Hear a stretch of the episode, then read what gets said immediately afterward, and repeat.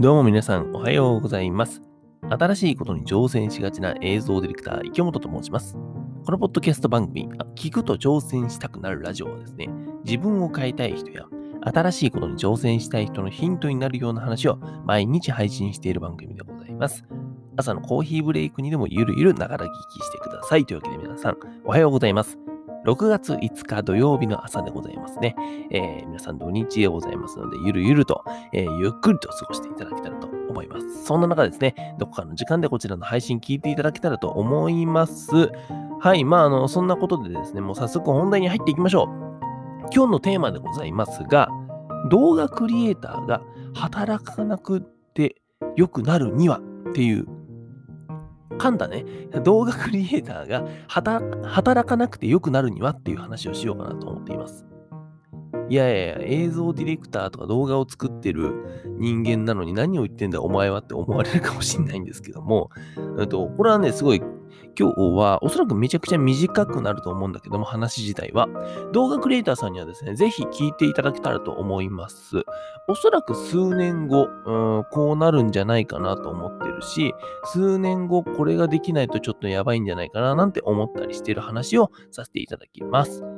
はい。えっ、と、まずなんですけども、最近さ、動画クリエイターさんって増えてますよね。それなんでかっていうと、動画の需要が増えていると。うん、まだね、ここから4、5年先はさ、やっぱり YouTube っていうものが爆発的に人気になったこともあって、動画動画業界っていうのはすごい盛り上がる。盛り上がり続けると思ってるんですね。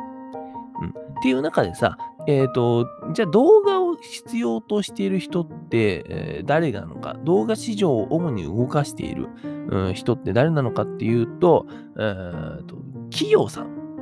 企業さんがやっぱり多いですよね。企業さんだったりとか、あとは個人のインフルエンサーさんとかさ。そういった人たちが自分の商品、サービス、そして自分自身のブランディングだったりとか、マーケティングツールとして動画が必要だ。じゃあ動画を誰かに作ってもらおうということで、えー動画クリエイターさんに依頼していると。で、そんなことが増えてきてですね、えーじゃあ動画をの需要が増えてるんだったら、俺も動画のクリエイターになって稼いでやるぜっていうクリエイターさんがね、えー増えてきていると。それはすごいいいことで、業界自体が盛り上がってる。これは何もね、あの僕は、えーなんか悪いことだなんて言わないんですけども、えっ、と、まあ、とりあえずですね、企業さん、一番多いのはやっぱり企業さんが、えー自社のホームページに載せる動画をとかさ、SNS に流す、うん商品サービスの広告用の動画をとかさ、そういったことで動画クリエイターさんに依頼することが多いと。で、うんと、まあ今言った通りさ、企業さんっていうのは、動画が必要な理由っていうのは、そのマーケティングツールとしてね、使うからなんだけども、じゃあなんで高い金を払ってクリエイターさんに動画の制作を依頼するのかっていうことを皆さん考えたことありますかね？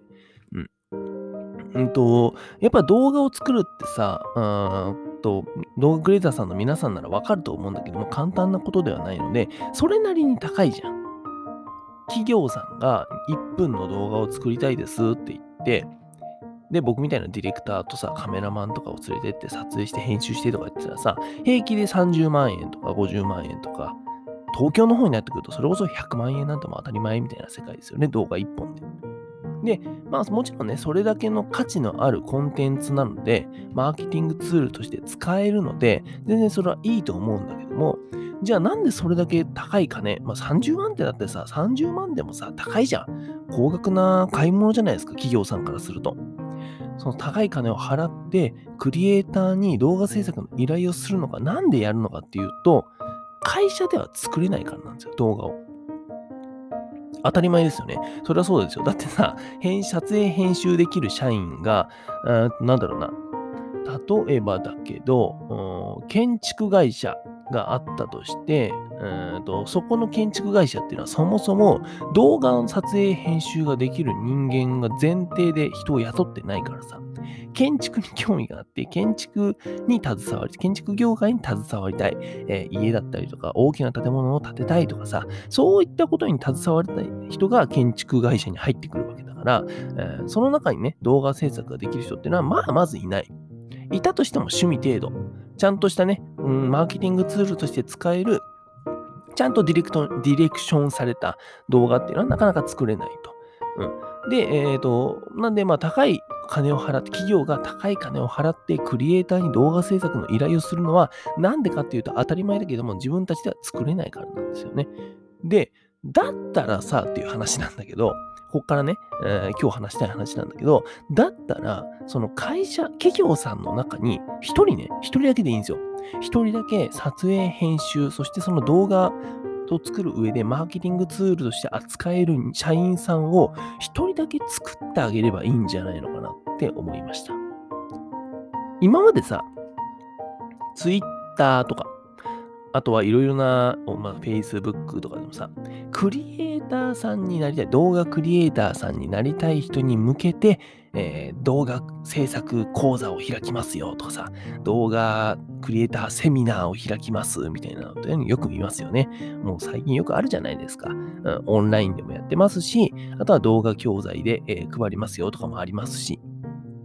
でね、そういったクリエイターさんになりたい人への講座っていうのは今まで結構見てきたんだけども、じゃあですよ、じゃあ企業さんに向けて動画制作だったりとか、あとは動画マーケティングができる人間をあなたの会社に一人作りますよっていう講座ってあんまなくないですか？あるかもしれない。もちろんね、もうあると思うんだよ。どっかにはあると思うんだけども、あんまないよねっていう。うん。で、えっ、ー、と、そこって結構今需要、今、今っていう、これから先多分需要が出てくるんじゃないかなって思いました。企業さんもそのうちね気づくと思うんですよ。高い金払って動画クリエイターに毎回動画制作頼むより自分たちで作れる動画を作れるようになりたいってさ思うようになるじゃん。それこそね、企業さんの中で YouTube チャンネルを運営するとかってなるとさ、えっ、ー、と、YouTube のチャンネルを運営するってなったら、まあ、週に例えば1本上げるとしても、月に4本動画が必要だと。月4本さ、動画クリエイターさんに撮影編集の依頼をしていたらさ、もうその会社はワイヤになりますよ。めちゃ金かかるから。で、安くやってくれるって動画クリエイターさんのクオリティは低いから、絶対に。うん。ね、そうなってくると、企業さんもやっぱり気づくと思うんですよ。あ、これ自分たちで動画作れるようになりたいなって。そこの需要は、僕は一個狙い目なんじゃないかなと思っています。そして今そこを抑えようとちょっといろいろ動いていますっていうお話でございました。ね、何かね、えっ、と、動画クリエイターさんたちの参考になればなと思いお話しさせていただきました。ぜひね、え、ー、と、まあ、動画を作るだけっていうのも全然いいんですよ。撮影、編集、皆さんが、クリエイターさんの皆さんが撮影、編集をするっていうのも全然いいんだけども、そこから先、えっ、ー、と、何か動画に関するそういった需要の話だったりとか、